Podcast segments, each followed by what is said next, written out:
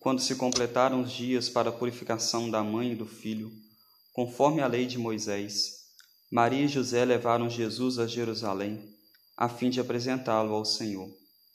Conforme está escrito na lei do Senhor, todo primogênito do sexo masculino deve ser consagrado ao Senhor. Foram também oferecer o sacrifício, um par de rolas ou dois pombinhos, como está ordenado na lei do Senhor.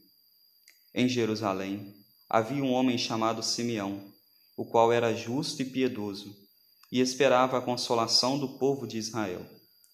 O Espírito Santo estava com ele e lhe havia anunciado que não morreria antes de ver o Messias que vem do Senhor. Movido pelo Espírito, Simeão veio ao templo quando os pais trouxeram o menino Jesus para cumprir o que a lei ordenava. Simeão tomou o menino nos braços e bendisse a Deus.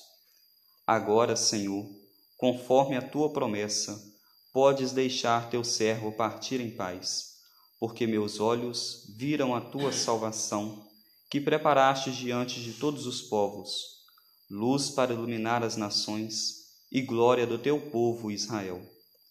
O pai e a mãe de Jesus estavam admirados com o que diziam a respeito dele. Simeão os abençoou e disse a Maria, a mãe de Jesus: Este menino vai ser causa tanto de queda como de reerguimento para muitos em Israel. Ele será um sinal de contradição Assim serão revelados os pensamentos de muitos corações. Quanto a ti, uma espada te transpassará a alma. Havia também uma profetisa chamada Ana, filha de Fanuel, da tribo de Assé. Era de idade muito avançada, quando jovem, tinha sido casada e vivera sete anos com o marido.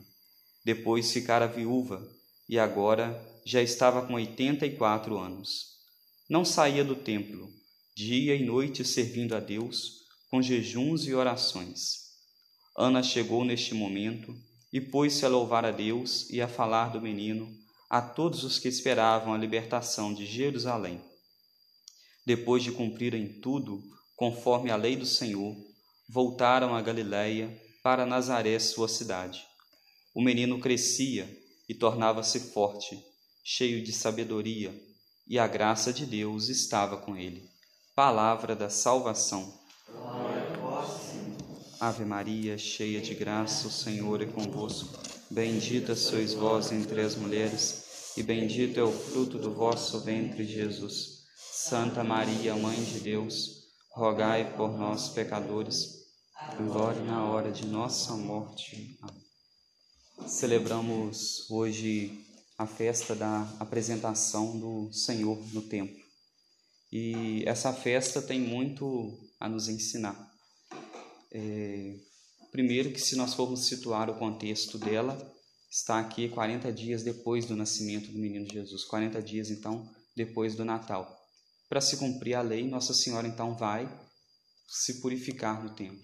Ela não precisava de se purificar, foi uma purificação simbólica, porque o parto de Nossa Senhora foi um parto milagroso, misterioso, e não teve derramamento de sangue, então ela não precisava se purificar, mas ela vai em obediência à lei.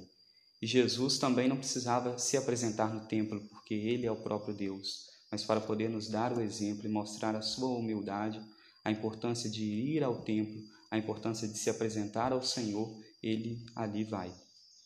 E se nós formos olhar para as figuras que estão nesse evangelho, muito nos chama atenção.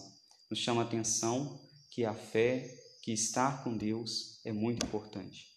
A fé e o estar com Deus não é apenas para nós falarmos, mas para nós também sentirmos e para nós estarmos de fato tendo um contato com Deus. Nós vemos primeiro a figura de São José.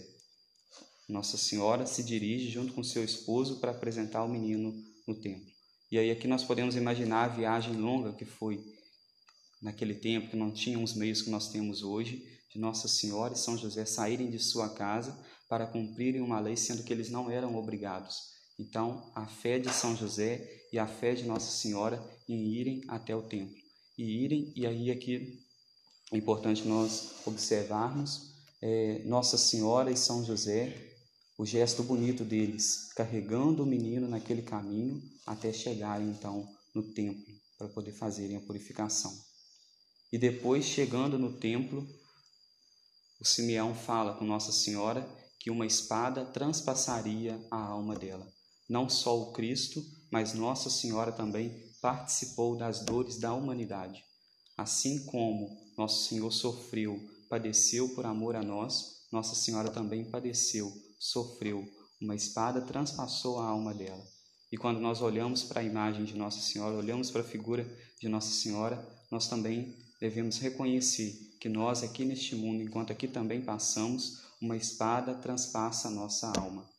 Nós aqui nesse mundo, enquanto aqui estamos, sofremos, passamos por momentos difíceis na nossa vida, mas nós devemos entregar essas dores a Deus. Assim como Nossa Senhora entregou as dores e colaborou assim com a salvação da humanidade, que nós também nos momentos difíceis possamos entregar a Deus as nossas dores, as nossas dificuldades, pela nossa salvação e pela salvação das almas do purgatório. Nós vemos também a figura do Simeão, Simeão que tinha um contato grande com Deus, um homem de oração.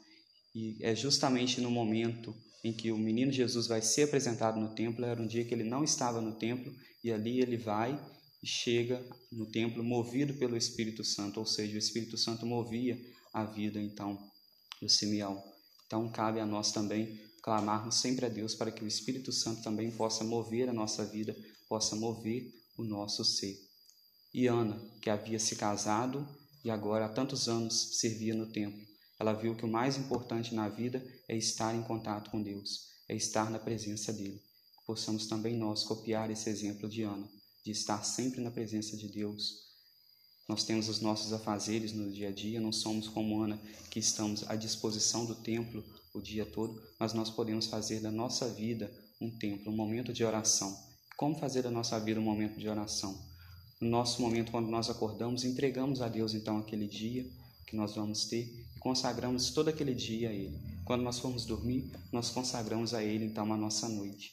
E aí assim entregamos para que todas as funções, tudo aquilo que nós formos fazer, o nosso trabalho diário, seja então para maior louvor e glória de Deus, para que assim toda a nossa vida seja uma constante oração. Louvado seja o nosso Senhor Jesus Cristo.